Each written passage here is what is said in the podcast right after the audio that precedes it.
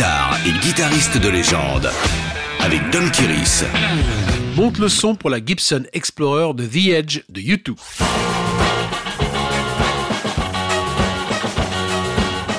Lors d'un voyage à New York avec ses parents, le jeune Dave Evans est tombé fou amoureux de cette guitare atypique au premier regard.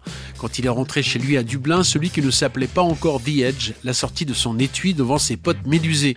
Mais à son grand étonnement, son groupe qui ne s'appelait pas encore U2 a trouvé que la forme anguleuse de l'Explorer était vraiment cool. En 1976, il était indispensable de se démarquer pour participer à l'aventure punk et de la new wave en cours d'évolution. Avec sa forme radicale tout en ligne droite, l'Explorer a toujours symbolisé la guitare extrême. Avec 20 ans d'avance, elle est sortie des bureaux des designers Gibson en 1957 sans grand succès. Le modèle original en précieux bois de Corina a été fabriqué à moins de 100 exemplaires à l'époque. Ce n'est qu'au milieu des années 70 que le luthier Paul Hammer créa une guitare hommage à l'instrument oublié. Cette fois, les musiciens de rock progressif ou hard rock étaient prêts à empoigner l'Explorer. Résultat, Gibson a profité de l'engouement pour rééditer l'Explorer tout en ayant dans le collimateur quiconque copiait son modèle original.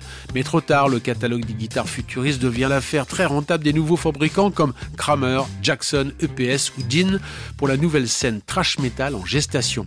À l'orée des années 80, Gibson, qui avait raté le lancement de son Explorer, se retrouve sans le vouloir avec U2 brandissant cette guitare radicale comme un étendard du renouveau rock. Branchée dans une chambre d'écho, elle permet à The Edge d'explorer des espaces sonores infinis pour la signature musicale révolutionnaire de U2. Retrouvez tous les épisodes de Guitare et guitaristes de légende en podcast sur wfm.fr.